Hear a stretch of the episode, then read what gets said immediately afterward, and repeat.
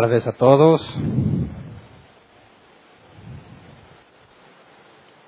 Vamos a continuar con nuestro estudio de Génesis. El nombre del tema de hoy es la ofrenda de Abel. Y vamos a empezar a estudiar el capítulo 4. No vamos a acabar el capítulo 4, vamos a irnos analizando con detalle lo que está aquí, que es muy interesante.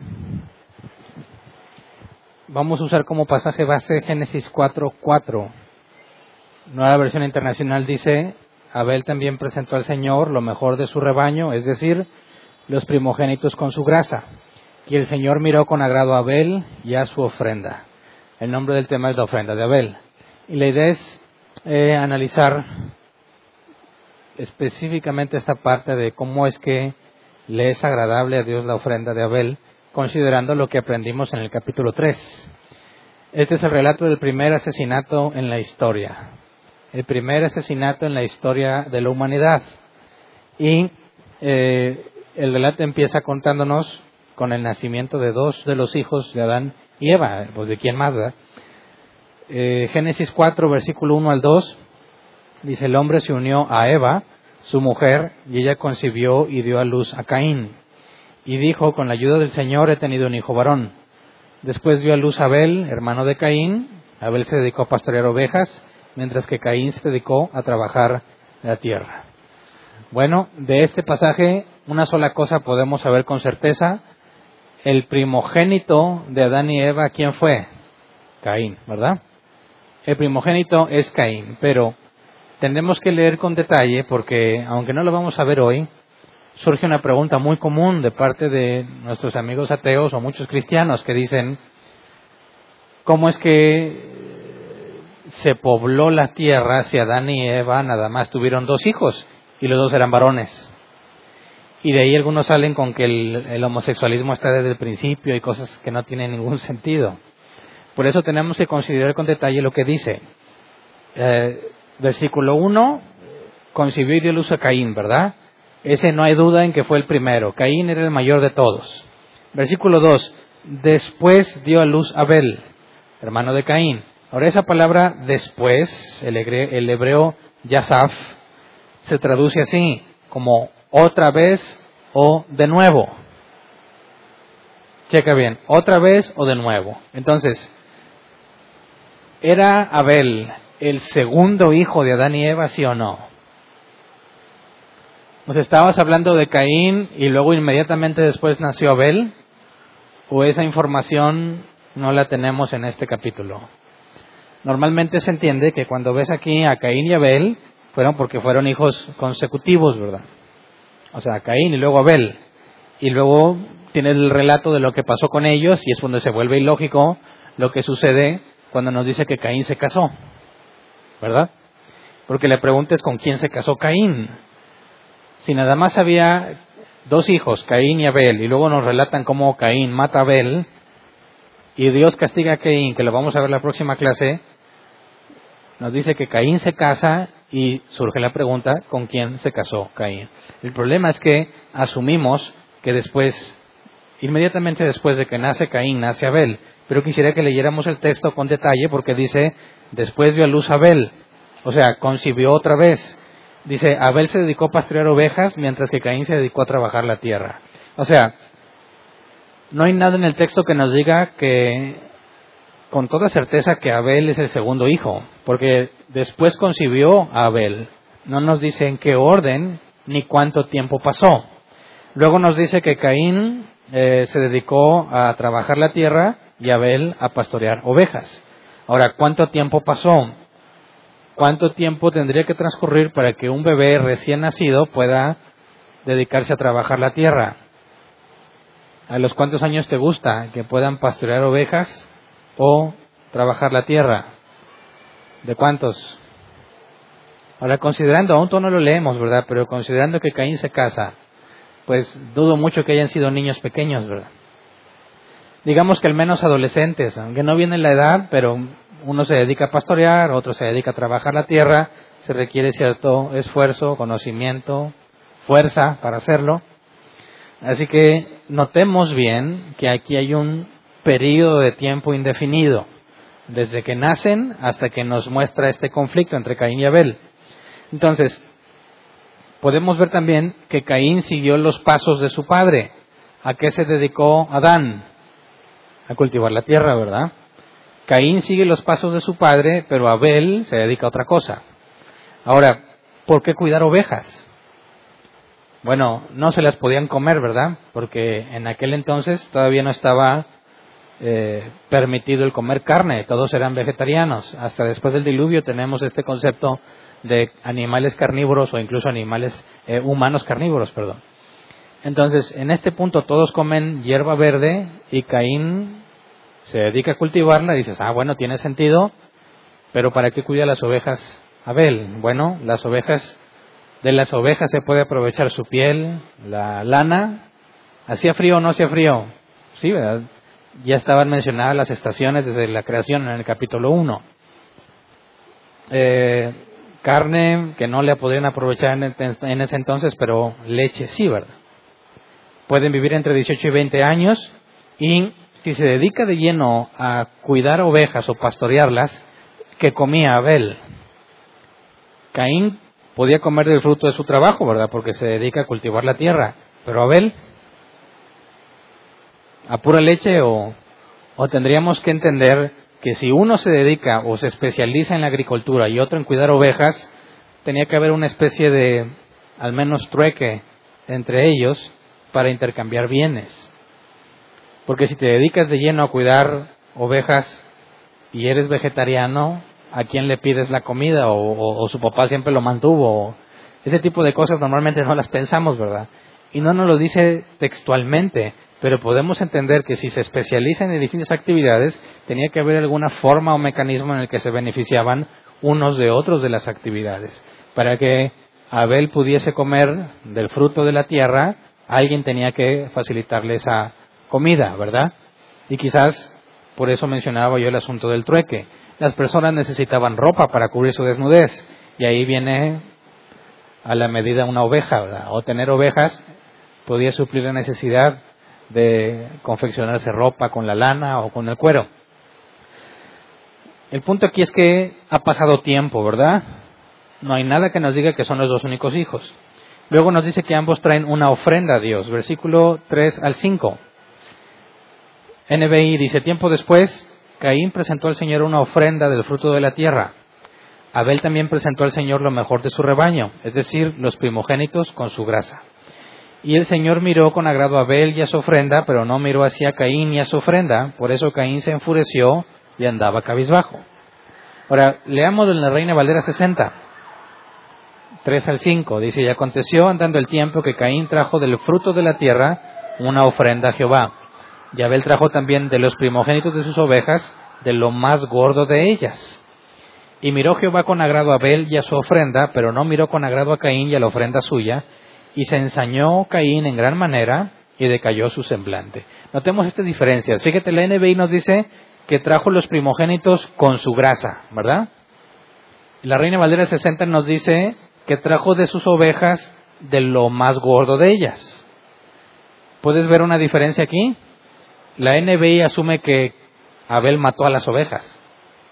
Porque si tú te vas, o más adelante nos iremos a Deuteronomio y ver el sistema sacrificial, los, las ofrendas se presentaban y la gordura o la grasa era para Dios, se quemaba. Y aquí nos dice que nos trajo sus, o le trajo sus primogénitos con su grasa, pareciéndose referencia a que mató al, a su ofrenda, ¿verdad? Pero la Reina Valera 60, que en este caso traduce textualmente, nos dice que trajo a sus ovejas las más gordas. ¿verdad? ¿Por qué? Porque eran consideradas los animales los mejores, ¿verdad? Después vamos a ver cómo se buscaba que fueran animalitos gordos como símbolo de que estaban sanos y que estaban fuertes. Un animalito así, flacucho de biluchos porque está enfermo. Entonces, de lo más gordo, decir, le trajo de lo mejor. Y eh, Caín trajo del fruto de la tierra una ofrenda a Jehová. Traducción lenguaje actual dice, pasó el tiempo y un día Caín le presentó a Dios una ofrenda de los frutos que cultivaba. Por su parte, Abel escogió las primeras crías más gordas de sus ovejas y se las llevó a Dios como ofrenda. Dios recibió con mucho agrado la ofrenda de Abel, pero no recibió con el mismo gusto la ofrenda de Caín. Esto le molestó mucho a Caín y en su cara se le veía lo enojado que estaba.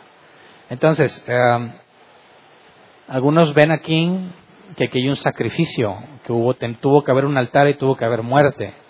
Pero en el texto, en el original, no menciona ni muerte, ni sangre, ni, ni fuego, ni nada de eso.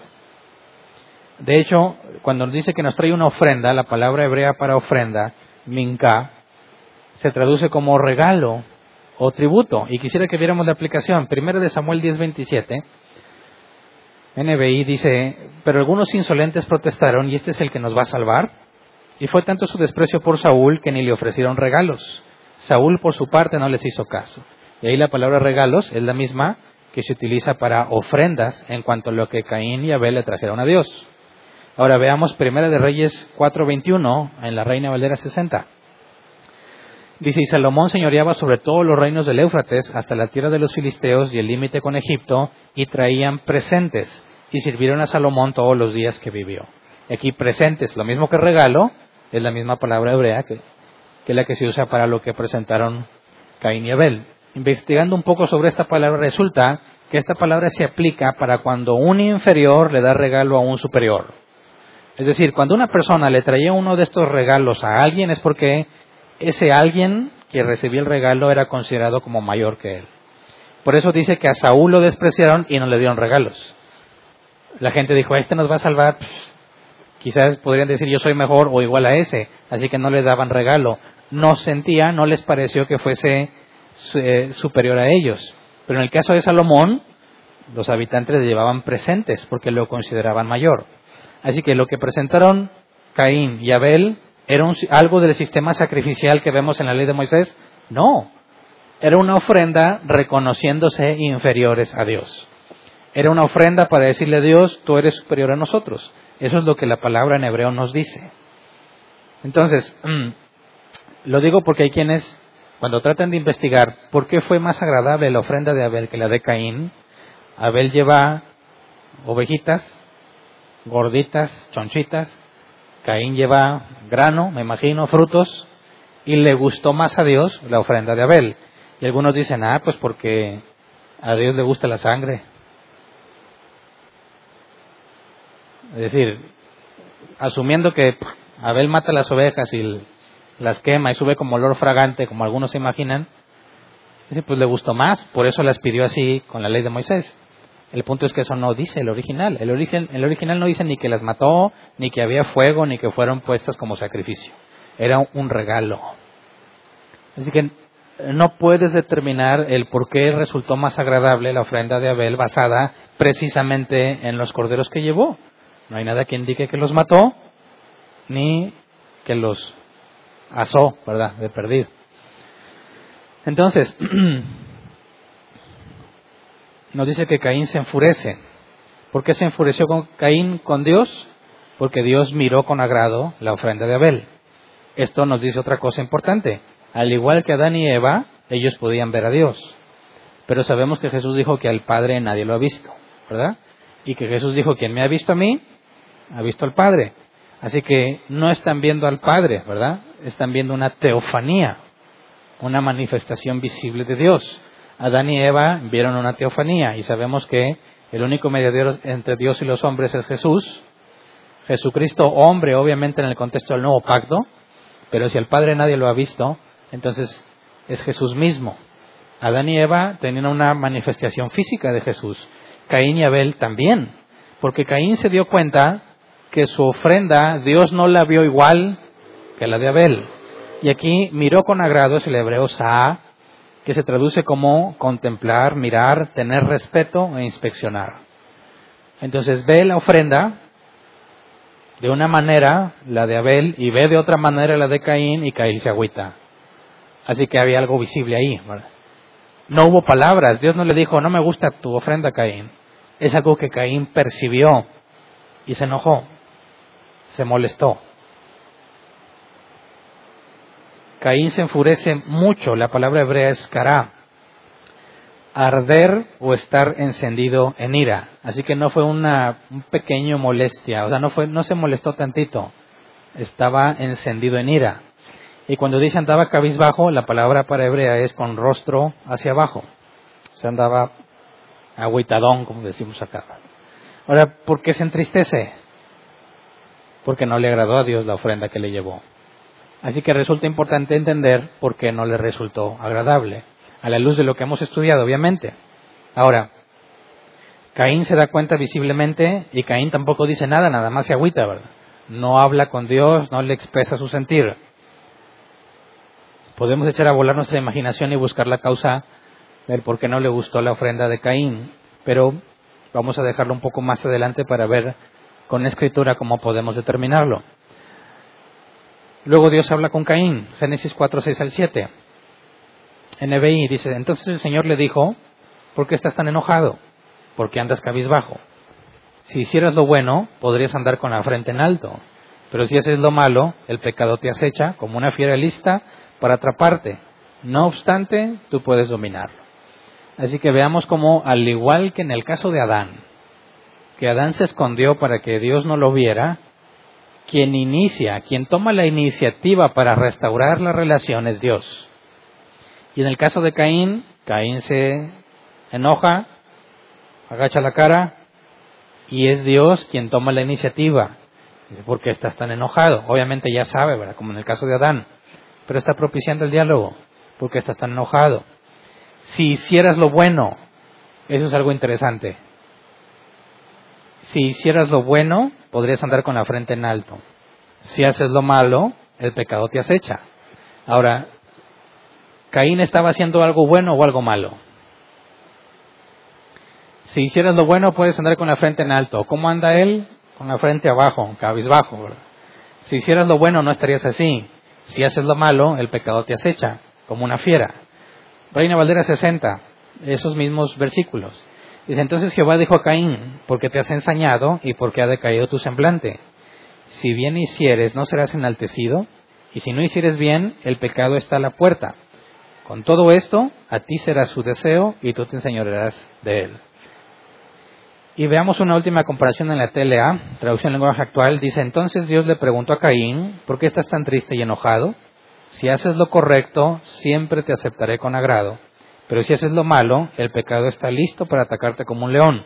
No te dejes dominar por él. Aquí hay un problema en este, en este versículo, sobre todo si lo lees en la NBI.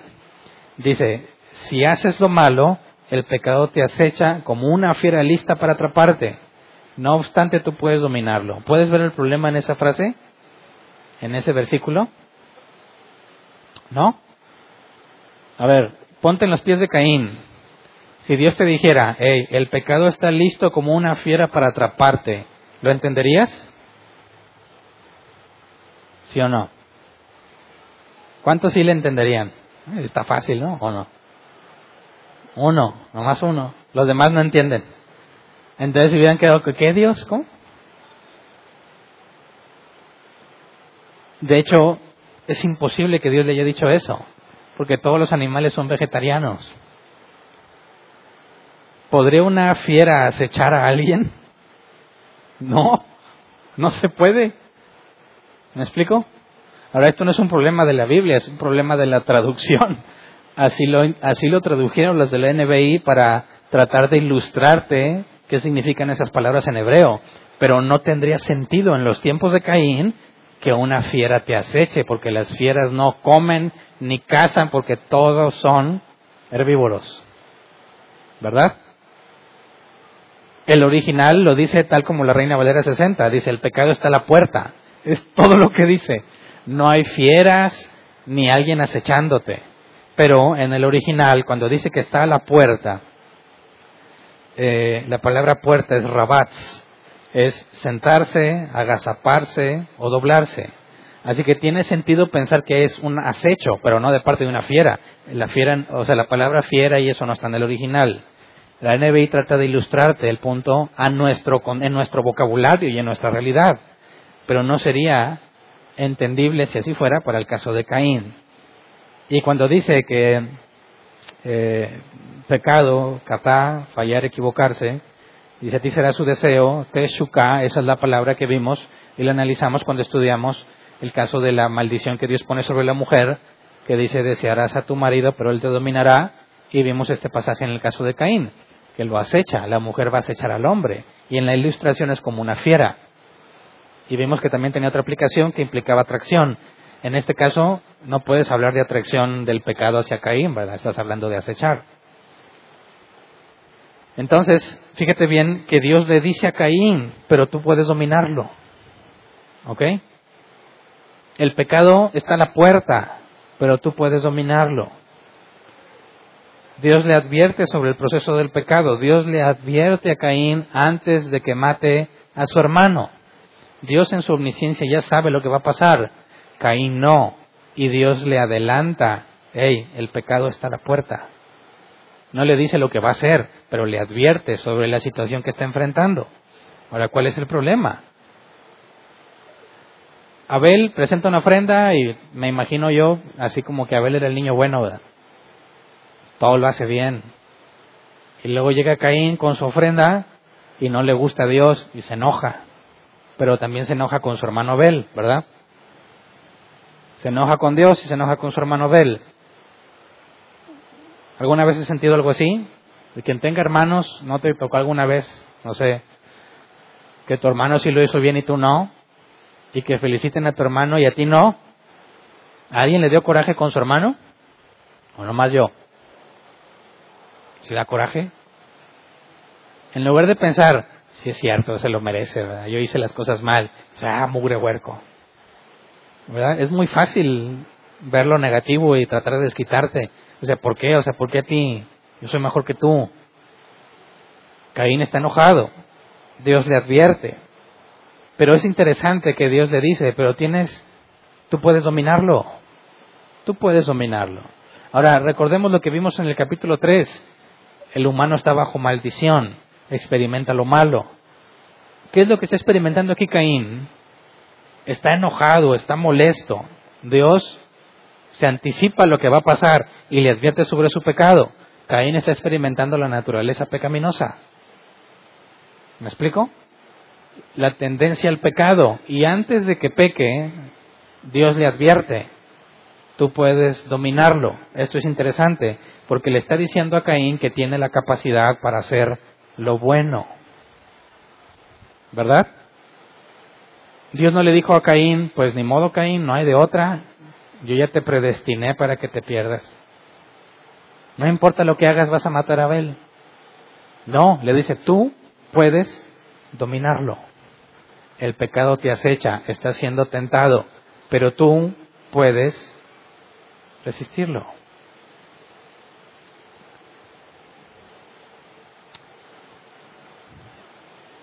¿Tú tienes la capacidad de dejar de pecar o no? Todos tenemos la misma naturaleza que está aquí descrita con Caín, ¿verdad? Todos debemos entender a Caín. Todos experimentamos esa emoción cuando en lugar de reconocer nuestra maldad, buscamos echarle la culpa a alguien más. En lugar de reconocer que me equivoqué, prefiero echarle la culpa a alguien más. Eso es muy común.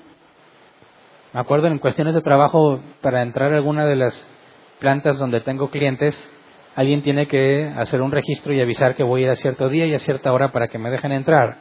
Y es muy común que se les olvida. Pues me citan a tal día, a tal hora, yo me presento y no me dejan entrar y tengo que hablarles, oye, no me registraste. ¿Y sabes cuál es la clásica, la vieja confiable en ese caso?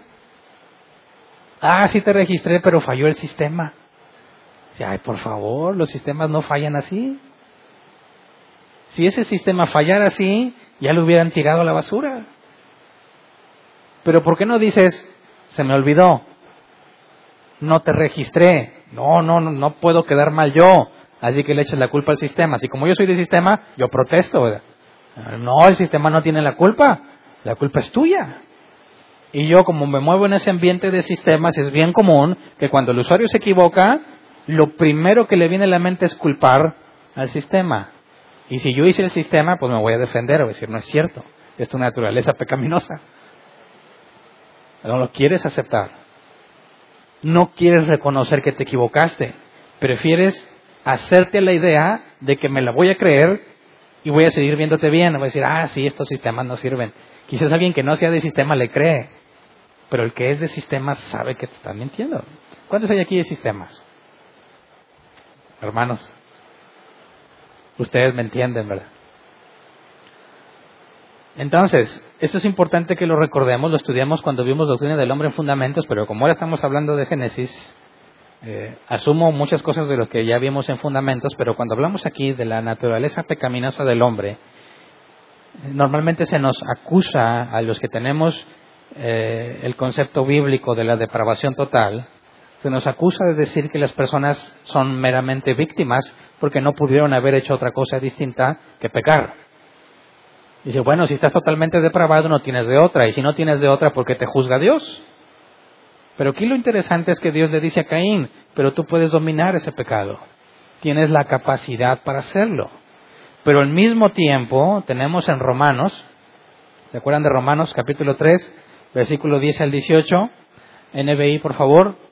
Romanos 3, 10 al 18 dice, si está escrito, no hay un solo justo, ni siquiera uno. No hay nadie que entienda, nadie que busque a Dios. Todos se han descarriado, a una se han corrompido, no hay nadie que haga lo bueno, no hay uno solo. Su garganta es un sepulcro abierto, con su lengua profieren engaños, veneno de víbora hay en sus labios, llena está su boca de maldiciones y de amargura. Veloces son sus pies para ir a derramar sangre, dejan ruina y miseria en sus caminos y no conocen la senda de la paz. No hay temor de Dios delante de sus ojos. Ahora, si es realmente así, no hay ni uno bueno, no hay quien haga lo bueno, porque Dios le dice a Caín, pero tú puedes dominarlo. Pero tú puedes hacer lo bueno, pero aquí dice que nadie es bueno y nadie busca lo bueno. ¿A qué se refiere entonces? Caín está experimentando los estragos de la naturaleza pecaminosa, ¿verdad? Tiene una lucha interna, está que arde en ira y Dios llega y le dice, ¿por qué estás enojado? no quiere decir nada. Si hicieras lo bueno, no tendrías la cabeza abajo. Si haces lo malo, el pecado te acecha. Tú puedes dominarlo. Así que no podemos negar que el ser humano tiene la capacidad de dominar el pecado. Pero tampoco podemos negar que no hay quien haga lo bueno. Entonces, ¿cómo entendemos estas aparentes contradicciones? Lo estudiamos cuando definimos la capacidad moral y la capacidad natural. ¿Se acuerdan? Según el teólogo Jonathan Edwards, que me parece muy correcta su explicación, él define así. La voluntad es el motivo que, al pasar por nuestra mente, es tan fuerte que determinará lo que haremos. Es decir, tú quieres hacer algo y ese algo que quieres hacer es tan fuerte que vas a terminar haciéndolo. Un motivo se refiere a aquello que nos mueve, nos incita, nos invita a tomar una decisión. Puede ser una sola cosa o muchas. Pongamos el caso de Caín. Caín arde en ira y sabemos que termina matando a su hermano. Tuvo que planearlo, ¿verdad? Eso lo vamos a analizar en el próximo tema, porque lo invita a salir a su hermano a un lugar y luego lo mata. Fue premeditado. Fue un proceso intelectual bien planeado para saber cómo matarlo. Él tiene un motivo y Dios le advierte aguas con ese motivo. Tú puedes decidir no hacerlo. Tú puedes dominar ese pecado que te está acechando. Así que Caín tiene una motivación muy fuerte. Y Dios le dice, no lo hagas, no lo hagas. Cuando hablamos entonces de la incapacidad moral, tendríamos que definir qué es la capacidad moral. La capacidad moral es poder tomar decisiones a pesar de tus motivaciones. Es decir, no importa qué tan fuerte sea una motivación, tú puedes decir, no, no me importa como que ya no lo voy a hacer. Aunque todo tu ser te empuja hacia algo, la capacidad moral sería decir, pero decido no hacerlo y punto. Es decir, tú podrías decir y decidir en un momento jamás volver a pecar. Y jamás lo harías porque así lo decidiste. Incapacidad moral es entonces no poder tomar la decisión contraria a tu motivación más fuerte. O sea, cuando realmente deseas algo, eso es tan fuerte que no puedes decidir lo contrario. ¿Te ha pasado alguna vez? ¿Sí o no? Claro que sí, todos los días. ¿Cuánto dijiste, ahora sí Dios voy a ser bueno y me voy a portar bien? No te dura ni tantito. Vuelves a hacer lo malo. ¿Por qué? Porque la motivación más fuerte que tenías a tus ojos parece algo bueno. Parece que es lo mejor realmente. Hay muchas cosas en las que pueden aplicar. Tú puedes decir, bueno, eh, realmente algo me es muy atractivo. Sabes que está mal. ¿Cómo es que terminas haciéndolo? Empiezas a convencerte de que quizás no es tan malo. Imagínate que estás en un examen, no estudiaste mucho, de 10 preguntas te sabes dos, sabes que estás en el hoyo. Pero junto a ti está sentado el nerd. Digo, tú no eres el nerd porque no sabes, ¿verdad? Hay un nerd. Y sabes que pues has hecho ahí migas y puede echarte la mano. El maestro sale al baño y tienes la oportunidad de decirle, pásamelas. ¿Lo haces o estás dispuesto a sacar tu 20 si acaso las dos que tenías estaban bien? ¿Tomas la oportunidad o repruebas con dignidad? A ver, ya sé que van a decir que reprueban con dignidad, pero mienten con todos los dientes. Vas a pensar, espérame, o sea, hay muchas cosas en juego aquí. Vas a empezar a decir, es que no tuve tiempo de estudiar, es que tenía otro proyecto, es que tengo problemas en mi casa, es culpa de mi novia o de mi novio o lo que sea. y vas a, sabiendo cómo somos, vas a empezar a buscar una razón por la cual tú no tienes la culpa, sino que eres una víctima. Y puesto que eres una víctima, y empiezas a analizar la forma de beneficiarte de ese amigo, y dices, ¿qué tal si Dios preparó todo esto? Es mucha casualidad que el maestro se haya ido justo en este momento. Es mucha casualidad que el nerd se haya sentado a mi lado. Y muchos de nosotros nos convencemos que quizás Dios está obrando a nuestro favor, a pesar de que es algo obviamente contrario a la escritura. Todos pasamos por ese proceso. Nos convencemos de que quizás Dios está haciendo una excepción contigo. Quizás Dios te está dando la oportunidad. Así que lo que era muy malo ya no es tan malo. Es tanto lo que deseas pasar y no reprobar que vas a decidir tomar la oportunidad. Cuando hablamos de que somos capaces, naturalmente hablando, tenemos la capacidad natural, eso implica que no hay nada físico que te, que te restrinja es decir, yo puedo decidir levantarme de una silla si yo quiero, porque no hay nada que lo evite. Pero si soy incapaz, naturalmente hablando, no me puedo levantar de la silla porque me tienen amarrado con cadenas o con otra cosa. Ahí no tengo la capacidad natural de levantarme de la silla. Si nadie me está atando y nadie me está sujetando, yo tengo la capacidad natural de levantarme. Entonces vemos dos cosas, ¿verdad? Dos tipos de capacidades. capacidad y también podemos hablar de dos incapacidades. Incapacidad.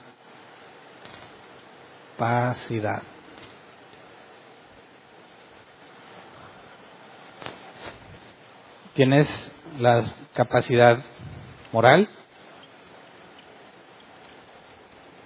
y natural. Y aquí igual. Ahora, Dios le dice a Caín, tú puedes dominarlo, ese pecado, tú lo puedes dominar. Romanos 3 nos dice, nadie puede hacer lo bueno. ¿Nos hablan de la misma capacidad o no? Obviamente no. Cuando Dios le dice a Caín, tú puedes dominarlo, ¿de cuál capacidad está hablando? No hay nada que impida que Caín no peque. Nadie lo obliga a pecar. Nadie lo forza a hacer lo malo. ¿Verdad? Y cuando Romanos 3 dice, nadie puede hacer lo bueno, ¿de cuál está hablando? De la moral. Así que no hay una contradicción. Dios le dice a Caín, como le dirá a todos en el juicio, no tienes excusa, pudiste evitar lo que hiciste y no quisiste. Es decir, Caín tiene este problema. No hay nada que lo obligue a matar a su hermano, pero él desea hacerlo. La naturaleza pecaminosa nos dice o nos demuestra que tenemos, esta no la tenemos, esta sí, ¿verdad? Esta sí la tenemos, esta no. Naturalmente tengo la capacidad de hacer lo bueno, pero soy incapaz de ir en contra de mi motivación más fuerte. Estas dos nos describen, estas dos es la naturaleza pecaminosa. De todo, es más, hoy, de los pecados del día de hoy, ¿te obligaron a pecar? No. ¿Por qué pecaste? Porque quisiste. ¿Sabes que está mal? Sí. ¿A pesar de eso lo hiciste? Sí. ¿Por qué? Porque sí quisiste. Es decir, nadie te obligó, tienes la capacidad natural. Lo que Dios le dijo a Caín, tú puedes dominarlo. Pero a pesar de que sabes que está mal, decidiste hacerlo, tienes incapacidad moral. No puedes ir en contra de eso que deseas, de tu motivación más fuerte. Entonces, te lo digo por experiencia, muchos cuando ven la historia de Caín y Abel, dicen, se pasa Caín, o sea, ¿qué le pasa en su cabeza? Tan fácil que era decir, bueno, pues le voy a echar ganas y Dios me va a aceptar. No, muchos van a decir, hay que ser como Abel. ¿Cuántos Abeles necesitamos hoy? Vamos a pedirle a Dios que te haga como Abel. Es que absurdo. Ningún ser humano puede ser como Abel. ¿Me explico? Todos, todos reaccionaríamos igual que Caín. Todos. Porque la motivación más fuerte nos domina. Ese es el estado natural del hombre. Por eso todos van a ser condenados por sus pecados, porque tenían esta capacidad.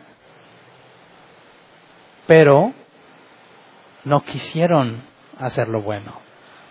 Esta es la condenación, Juan 6, la luz vino a los hombres, pero los hombres amaron más las tinieblas porque sus obras son malas.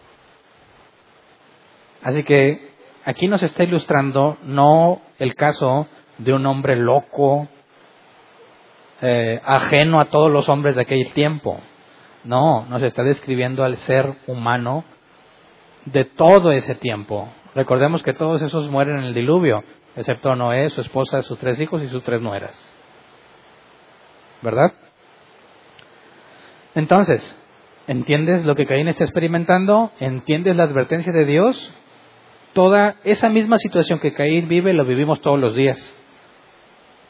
Cuando vas a hacer algo malo, si eres un hombre natural, tu conciencia te acusa, ¿verdad? Si eres un hijo de Dios, el Espíritu Santo te advierte. Eso no es lo correcto. Y medio luchas, ¿verdad? Oh, sé que no debería, pero terminas haciéndolo. Exactamente lo mismo que pasa con Caín. Nos está describiendo a todos nosotros. Todos nosotros somos idénticos, idénticos a Caín, en nuestra naturaleza humana. Así que si entendemos lo que le pasa a Caín en base a esto, la pregunta interesante es, ¿por qué Abel no es así? ¿Por qué sí le agradó a Dios la ofrenda de Abel? ¿Acaso no tenía la misma naturaleza Abel? ¿Sí o no? ¿Tenía la misma naturaleza que Caín? ¿Sí o no? Levante la mano que dice que sí. ¿Sí? ¿Tenía la misma naturaleza? Ok. Entonces, ¿cómo le hizo para que Dios se agradara de su ofrenda? Fíjate bien, Dios le dice a Caín, si haces lo bueno, Estarás con la frente en alto. Si haces lo malo, el pecado te acecha. O sea, Abel estaba haciendo lo bueno o lo malo. Dios ve con agrado la ofrenda de Abel, pero no la de Caín. Dios le advierte a Caín, pero no le dice nada a Abel. Algunos dicen, pues debió, advertirlo, debió advertirle a Abel, mejor no, escóndete. Aguas con tu hermano. Dicen, le dice a la persona equivocada, le dice al asesino en potencia que se controle, pero no le avisa nada a la víctima. ¿Cuántos le hubieran hecho al revés? ¿Cuántos le hubieran dicho, aguas, Abel? Tu hermano te echó unos ojos. Digo, yo no sé si se controle, más vale que te cuides. Dios no le advirtió nada a Abel. ¿Verdad? ¿Por qué? ¿No es sentido común?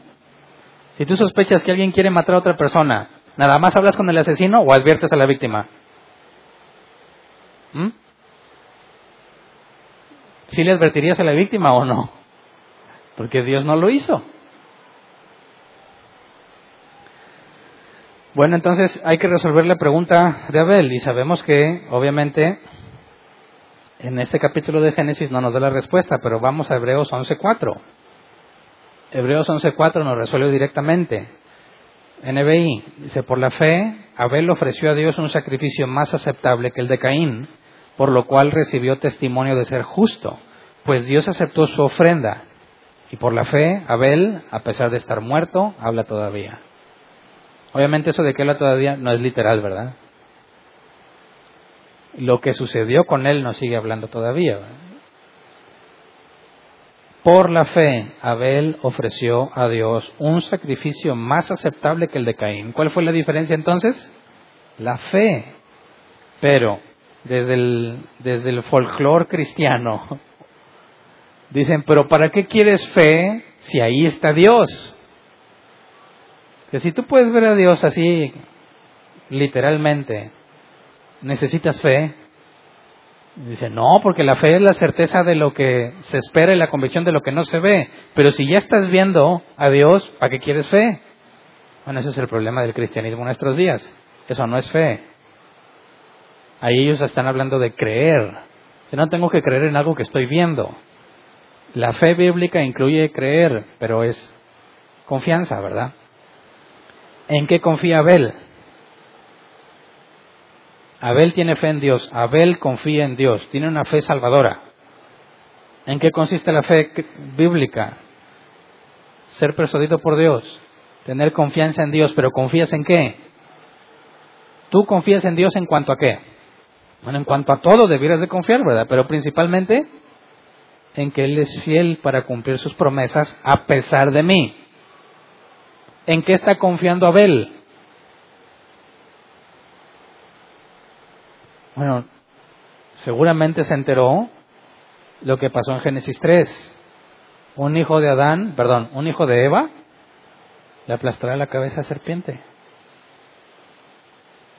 Al enemigo de la humanidad. Es una promesa.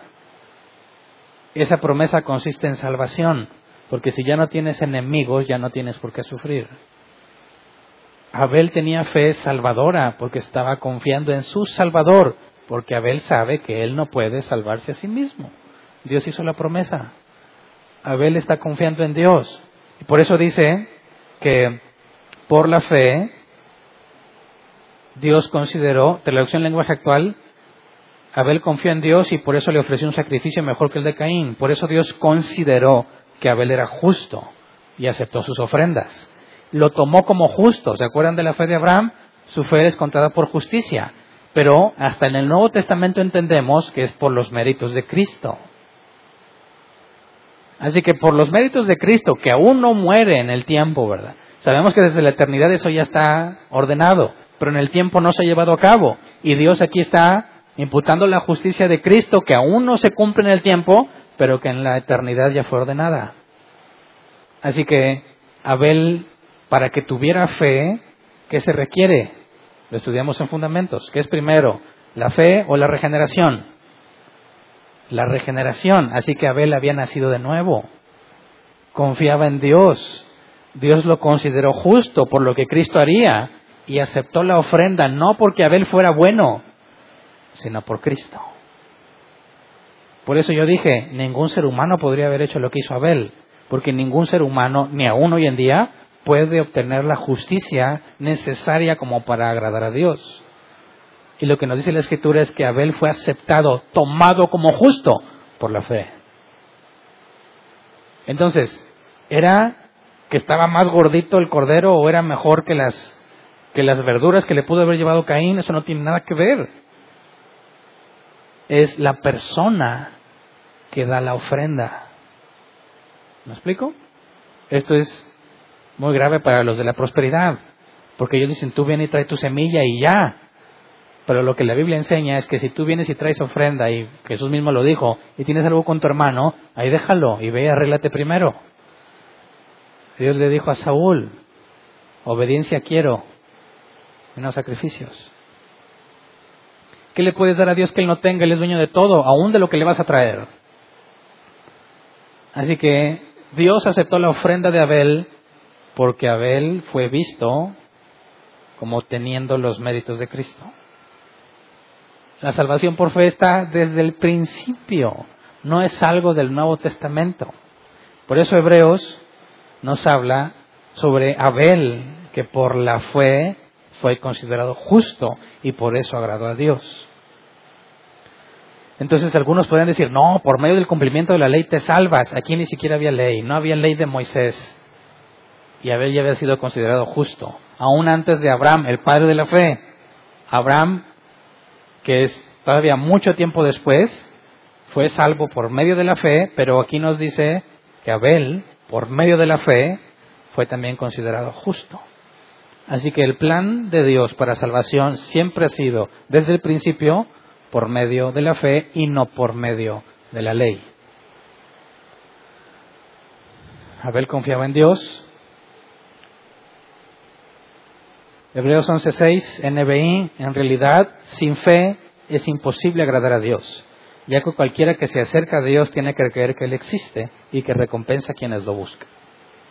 Entonces, no había forma en que Caín fuera agradable a los ojos de Dios, ¿verdad? No había forma. Y la advertencia que Dios le hace a Caín solamente es para acumular juicio en su contra. Porque Caín no está pecando en ignorancia. Fue advertido y aún así decidió hacer lo malo. Decidió hacer lo que le pareció mejor, matar a su hermano. Pero recordemos también que la confianza en Dios se obtiene mediante una relación con Dios. Mateo 7, 21 al 23. No todo el que me dice Señor, Señor entrará en el reino de los cielos, sino solo el que hace la voluntad de mi Padre que está en el cielo. Muchos me dirán aquel día, Señor, Señor, no profetizamos en tu nombre y en tu nombre expulsamos demonios e hicimos muchos milagros. Entonces les diré claramente, jamás los conocí, aléjense de mí, hacedores de maldad. Conocí del griego ginosco, conocer mediante experiencia personal. ¿Qué hacen Caín y Abel llevándole ofrenda a Dios? Se supone que lo reconocen como mayor. De Abel le creo, a Caín no. Pero, ¿podrían relacionarse con él? Sí. Abel podía ir y presentarse ante Dios y darle una ofrenda y ver complacencia en la cara de Dios. Caín cumple con llevar la ofrenda, justicia externa. El hecho de cumplir con lo que Dios dijo, pero por dentro estar mal, y Dios no ve con agrado la ofrenda de Caín. Caín lo sabe y se enoja. Por eso dice la escritura que en Apocalipsis los hombres rechinarán los dientes contra Dios. Lo mismo que con Caín. Saben que está mal, saben que no le agradan a Dios y se enojan con Dios. Es lo más absurdo, ¿no? ¿Es por qué te enojas con Dios? Sí, porque no me quiere. No me da lo que yo quiero. No me da lo que yo espero. Yo pienso que la gran mayoría de los ateos son ateos porque Dios no les concedió algo, Dios no les contestó algo de oración. En los ateos más famosos los puedes ver, se les murió un familiar o se quejan del sufrimiento de los niños. ¿Por qué no me contestó? ¿Por qué no me lo dio a mí? ¿Por qué ese mismo coraje es lo que todo ser humano siente cuando va a ser juzgado, cuando sea juzgado? Aunque seas advertido la advertencia del Evangelio, humíllate ante el juez que Dios va a poner sobre todo el mundo, les es ofensiva. Y a pesar de la exhortación, Caín mató a su hermano, Génesis 4.8. Caín habló con su hermano Abel mientras estaban en el campo, Caín atacó a su hermano y lo mató. a pesar de la advertencia, a pesar de ver a Dios, a pesar de saber cómo se arreglaba el problema. Si haces lo bueno, tendrás la frente en alto. No le importó. Hizo lo que quiso y mató a su hermano. Ahí estamos todos representados. Si no fuese por, por los méritos de Cristo, si no fuese por la predeterminada orden de hacerte nacer de nuevo, ninguno de nosotros sería aceptado. ¿Te has preguntado qué cara tiene Dios contigo? ¿O piensas como muchos cristianos que viven como quieren, pero se presentan a la iglesia y cantan y levantan las manos y, y cierran los ojos y gritan y piensan que ya le agradaron a Dios? Hipócritas, es lo mismo que Caín. Si entre semana no vives como cristiano, no puedes engañar a Dios unas horas del domingo. Que porque le cantas y le echas feeling, ¿piensas que lo vas a engañar? Es absurdo. Pero deja tú ellos, tú. ¿Qué cara pone Dios contigo? ¿Puedes ver la cara que puso con Abel o ves la de Caín? Y cuando pecas, ¿te obstinas? ¿Sabes hacer lo bueno y no lo haces? La Biblia dice que Dios reprende y castiga al que recibe por hijo. ¿Qué hace en el caso de Caín? Lo castiga, lo juzga, lo condena. vamos a estudiar la próxima clase. Lo que quería que entendiéramos hoy es que podrá ser muy bíblico. Podrás hacer muchas cosas para Dios, pero todo eso que haces no sirve si tú no tienes una relación con Él, si tú no te deleitas en Él, si no lo haces lo que haces por agradarlo a Él. Si estás tratando de cumplir meramente o de hacer lo que se te pide porque es una obligación, en vano es lo que haces. Cuando nos forzamos a hacerlo, cuando no queremos, cuando luchamos con nosotros mismos, te obligas a hacer lo bueno, pero no es lo mismo que ir a hacer lo bueno deseando no hacerlo. No sé si me explico. Son cosas separadas. Yo puedo venir y predicar y hacer muchas cosas y por dentro estar pensando, ah, yo no soporto a toda esa gente. Ya me quiero ir a mi casa, no se me vayan a acercar a alguno de ellos. Y yo aparentar, hermanos, Dios los bendiga. Te declaro bendiciones. Y por dentro está, ah, ojalá no me vayas a molestar cuando acabe. Eso es hipocresía. Pero yo puedo venir cansado, desvelado, desanimado, triste, cansado, ojeroso, sin ilusiones, y decir, no, bendice alma mía Jehová, no olvides ninguno de sus beneficios. A esta carne la sujeto, la golpeo para hacer lo que conviene y vengo y me esfuerzo por hacer lo correcto, eso no es hipocresía. Esa es la batalla espiritual que libramos todos los días. ¿Entiendes la diferencia? Así que estás de los de Caín o de los de Abel. Cuando caes y tropiezas, tenemos acceso a la misericordia.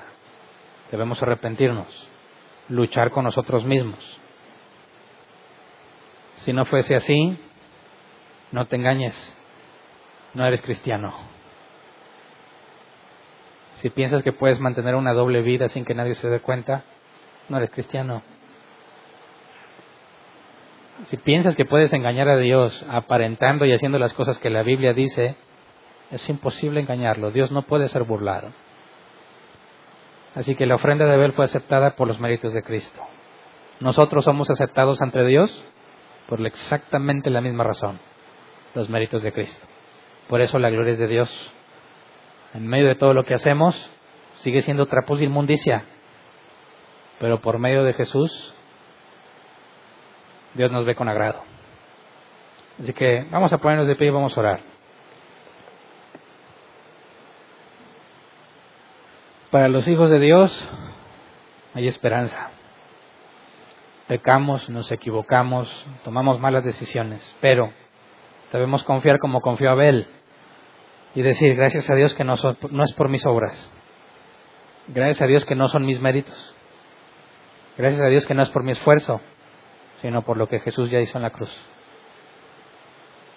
Por eso me arrepiento, por eso me esfuerzo en hacer lo bueno. ¿Me explico? No se trata de decir voy a vivir como quiere que al cabo Dios ya me salvó. No. Voy a esforzarme porque sé que Dios es fiel. Y aunque para mí es imposible cambiar, para Él no es imposible cambiarme. Así que a mí no se me demanda que cambie, a mí se me demanda que me esfuerce. Y Dios hace el cambio. ¿Me entiendes? Si tú estás tratando de cambiar por ti mismo, es en vano lo que haces. Tú tienes que tener bien claro para mí es imposible dejar de pecar, pero yo me voy a esforzar con toda el alma por no hacerlo. Y confío en Dios en que Él me va a ayudar. ¿Me explico? No estás diciendo Dios, ahora sí no voy a fallar. Eso es vanagloria. Eso es ignorancia. Decir, Dios, no me expongas a tentación. Fue lo que Jesús le enseñó a sus discípulos. No nos expongas a tentación líbrame del mal. Cuando estés tentado, dices, Dios mío, ayúdame a hacerte fiel. Elimina la idea de que estás solo. Dile, Dios mío, no me permitas hacer lo que yo quiero. Y te aseguro que vas a ver cambios en tu vida.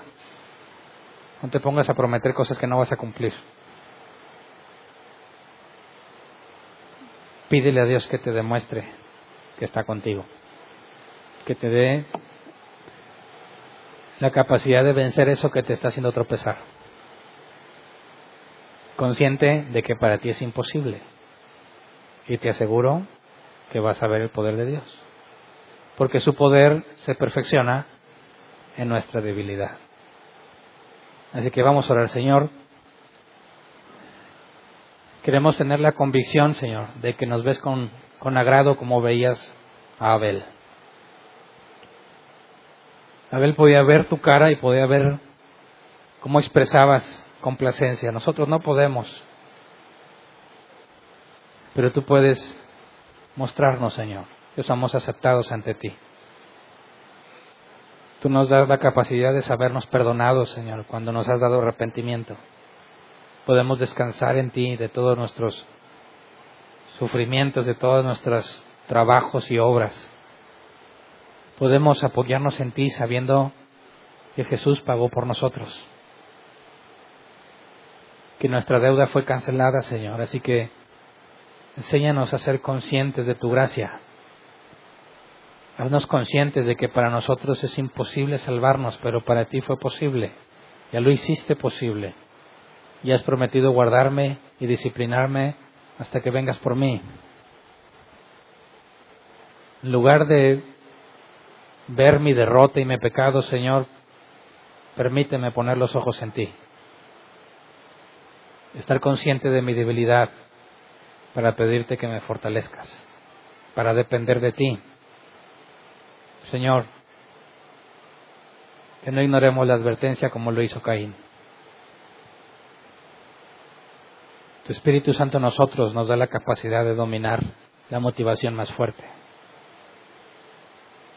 Sabemos que aún no lo hacemos perfectamente, pero tú has prometido que llegaremos a la estatura del varón perfecto, que tú tienes poder para preservarnos, que tú que empezaste la buena obra la llevarás al buen término, Señor. Así que queremos glorificarte en medio de todo lo que hacemos, Señor. Confiar plenamente en ti, en que a pesar de que somos infieles, tú permaneces fiel. Gracias, Señor, por lo que has hecho por nosotros. Enséñanos a ser conscientes de tu gracia en nuestras vidas. Amén. Pueden sentarse. Sección de preguntas. Si tienes una pregunta, levanta tu mano y te llevan el micrófono. Tenemos 15 minutos. No te quedes con dudas. Para que el próximo miércoles que veamos cómo estuvo esto del asesinato y la consecuencia, pues no te vayas a quedar como que, que no entendiste. ¿Hay ahí una pregunta? Bueno, bueno. Buenas noches. Este, sí, es una duda con, por ejemplo, la parte que le menciona Dios a, este Caín, acerca de que, le, le, da una respuesta, David, ¿por qué te molestas? Este, si, si hicieras lo bueno, pues no te... Se le, le da una serie de pasos y luego le dice que él puede dominarlo. Entonces, en la parte de David, pues acabamos de ver de que él tuvo el nuevo nacimiento. Bueno, entonces mi pregunta va, eh, a lo mejor va sacada, no sé, vamos a ver cómo la ve. Por ejemplo, entonces, a Caín de todos modos le advirtió o le dio una solución, cuando él, por así decirlo, no era nacido de nuevo, o no era escogido. Entonces, ¿cómo podemos verlo después con el caso de Judas, en el cual a él le dice, ve y haz lo que tienes que hacer. Y en el caso de Pedro, pues con Pedro sí le lo, lo trata, ¿verdad? Le dice, sabes que he llorado a Dios para que tu fe no mengue, ¿verdad? Entonces, ¿cómo podemos entender estos dos casos? En el caso de Caín, que no era escogido, que le, le da una respuesta, le dice, sabes que tú puedes dominarlo, pero en el caso de Judas simplemente le dice, no, pues ve y haz lo que tienes que hacer. Cuando los dos, pues no eran escogidos, ¿verdad? Bueno, si te fijas, a ninguno de los dos le impidió hacer lo que hacía. Y Judas, aunque en el último momento le dice que vaya a hacer lo que quiere, siempre lo trató como si fuese un discípulo. ¿O tú crees que lo maltrató o lo despreció o no le mostró el mismo amor? Lo trató como si él fuese uno de sus hijos, aunque no lo era. De hecho, la advertencia contra la levadura de los fariseos también se la dio a Judas. Sí todo lo que les enseñó, los secretos del reino y todo, se los explicó también a Judas, sabiendo que para Judas es imposible entenderlo.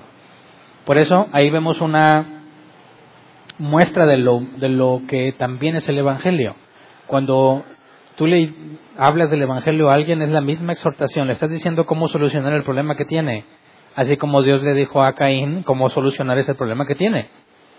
Pero no, no fue más de ahí, ¿verdad? Se te dice cómo, pero como Dios le dijo a Moisés, Dios tiene misericordia de quien quiere tenerla. Es compasivo con quien Él quiere hacerlo. Entonces, según su soberana decisión, a todos los exhorta, a todos los seres humanos, incluso a nivel de conciencia. Tu conciencia te acusa, aunque nunca hayas leído la Biblia. Todos tienen esa parte que les hace ver que están haciendo algo indebido, en lo más esencial. Como en el caso de Caín, Dios le advierte sabiendo que Caín le va a importar poco y va a hacer lo que él quiere. Pero esa advertencia Dios no se la niega a nadie. Entonces, son distintos tratos los que tuvo con Judas y con los que tuvo con Caín. Pero si te fijas, ambos tenían una relación cercana con Dios. Ambos convivían con Él y al mismo tiempo ambos no fueron elegidos para salvación. Entonces, la solución que se le ofrece a Caín se le ofrece a todo género humano y es lo que Jesús dijo, la luz vino a los hombres, pero los hombres aman más las tinieblas. Entonces, no se trata de que no sabían o nadie les dijo, sino que a pesar de eso no les interesa. Gracias. Ahí atrás. Buenas, buenas noches. Eh, ahorita que mencionó Romanos capítulo 3, 15, donde dice que sus pies se apresuran a derramar sangre, más atrás dice que todos se desviaron y hablando de, todo el mundo, ¿no? Cuando dice aquí en Romanos 3:15 que sus pies se apresuraron a derramar sangre, eso está diciendo que todos somos este, asesinos en potencia o, o, se refiere nada más específicamente a, a un grupo de personas. Está hablando de la regla en general de ser humano, es decir, si alguien su motivación más fuerte es matarlo, se va a mover a matarlo. De hecho, en los Salmos te encuentras esa descripción de que hombres sanguinarios si no hay nada que lo refrene, lo van a hacer. De hecho, para eso está el gobierno, para refrenar la maldad del hombre. Si no hubiera leyes o instituciones que intentan refrenar esa maldad, sería la ley de más fuerte y harían lo que quisieran. Entonces, te está describiendo, en sentido general, lo que es el común del género humano. Como en el caso cuando dice está establecido que el hombre muera una sola vez y después el juicio. Esa es la regla general. Pero Lázaro murió dos veces. La hija de Jairo murió dos veces, todos ellos hay excepciones donde murieron dos veces. Te está hablando de la regla, de cómo es en sí el género humano, pero no te está diciendo que todos son absolutamente así. Porque en, en Colosenses 3, 5 dice, haced morir pues lo terrenal en vosotros, fornicación, impureza, pasiones desordenadas, malos deseos, avaricia, que es idolatría. cosas en las cuales la ira de Dios viene sobre los hijos de, deso- de desobediencia, en las cuales vosotros anduvisteis en otro tiempo. Aquí sí es como que es más específico y acá como que siento yo que es más ambiguo el, el- cuando dice que derramar sangre, ¿no? Sí, lo que pasa es que ahí Pablo está juntando varios pasajes de la escritura que hablan sobre la naturaleza humana y los escribe todos juntos. Así que te está haciendo una colección de versos del Antiguo Testamento donde se habla de eso. En cambio, cuando tú lees más adelante, él mismo te está tratando de explicar un concepto, eh, aunque proviene de la escritura también, pero va más puntualmente. Por eso es que se ven muy aislados los temas en Romanos 3, porque es una colección de versículos de distintas partes. Entonces donde dice que sus pies se apresuraron a derramar sangre, me suena como a un salmo, ¿no? Eso es un- Ujú. viene siendo un salmo. Es una descripción que se usó en, un cierto punto de la escritura. Ah, ok, gracias. ¿Alguien más? Sí, en... buenas noches. Cuando Buenas están presentando las ofrendas, Abel y Caín, y hablabas que él ve la ofrenda de Abel, de lo más gordito, y luego ve la ofrenda de Caín, que eran verduras y Frutos. y frutos, ¿no? Pero luego concluyes al final que Dios lo que vio fue la fe de Abel. Debemos de entender entonces, porque en una ocasión caímos que bueno, no, es que era la intención del corazón lo que vio Dios, pero nos damos cuenta, o entendiendo ahorita yo, hablo por mí, que nuestras intenciones desde un principio no son nada buenas, somos malos por naturaleza. Debemos entender o concluir que entonces no es tanto que la ofrenda como tal fue la que le agradó a Dios, sino la persona en Abel, el entendimiento de la fe que él tenía o lo que él sabía quién era Dios. Y porque había sido declarado justo por medio de la fe. Porque si tú analizas el sistema sacrificial, cuando la gente era pobre no llevaba animalitos, llevaba ofrenda de cereal, granos. Entonces, Dios no demandaba que siempre fuese un tipo de ofrenda como si eso es lo que él buscara. Más bien, según la capacidad económica de aquel entonces, era lo que podías ofrecer. E incluso creo que los más pobres ofrecían harina. Pero Entonces- eso era en la ley, ¿verdad? Ajá, pero eso demuestra que Dios no está buscando la calidad de la ofrenda per se, sino que está interesado en la persona que está ofrendando. Por eso no tendría mucho sentido tratar de determinar que era la oveja lo que le gustó de la ofrenda de Abel. Más bien, por los méritos de Cristo en Abel, lo que Abel presentó fue aceptado. Así que no era mérito de Abel, sino mérito de Cristo. Perfecto. Ok, gracias. Aquí hay otra pregunta. Buenas noches. Ah, ahorita en la actualidad tenemos lo que dijo Jonathan Edwards, lo que comentó ahí en el pizarrón. Es, pero cuando Dios se lo dice a Caín de que tiene la capacidad de, de tenerlo, de dominarlo, vaya, Caín estaba entendiendo esa situación. De, Claro. Puedo, puedo, tengo la capacidad natural, pero no la moral. Ah, bueno, en esas palabras lo dudo, ¿verdad? Pero a que él estaba consciente que él podía, o sea, que no hay nada que le impida no pecar, eso lo tenía lo tendría presente. De otra manera sería eh, injusto si Dios lo condena, porque Pero- si no tiene el conocimiento de, de esa libertad, si no se sabe libre para evitarlo, no podría ser condenado. Bueno, sabe él que tiene la capacidad natural, pero sabe que tiene la incapacidad moral. Bueno, eso es algo que se revela. Eso es parte del conocimiento que Dios desea revelar a, hombres y mujeres en particular, ¿verdad? Jesús le dijo a sus discípulos, no a todos es el conocimiento del reino. Entonces, de antes de nacer de nuevo, para ti no tiene sentido eso de querer obedecer a Dios, no te interesa en lo absoluto. Es hasta que naces de nuevo que empiezas a examinar ese, esa información y empiezas a comprenderlo. Por eso es mediante la renovación de nuestro entendimiento que nos vamos transformando. Ahí, bueno, va con lo mismo. No sé, no sé si puede hacer otra pregunta sobre lo mismo. ¿Sí? ¿Alguien más va a preguntar? ¿No? Bueno, sigue. por. Ella tiene tarjeta especial. Pero ahí en cuanto a eso, este, bueno, sabemos que David habla sobre la, maldad del humano con lo que dice en, los Salmos. Pero Moisés, Abraham, Isaac, incluso Abel y Caín tenían conocimiento de, esa naturaleza pecaminosa que era imposible para ellos este, hacer el bien ante Dios. Ellos estaban conscientes de eso. Todo aquel que tenía fe estaba consciente porque había nacido de nuevo. ¿Me explico? Todos los demás para ellos es locura. No lo pueden entender, no lo pueden discernir porque se ha discernido espiritualmente.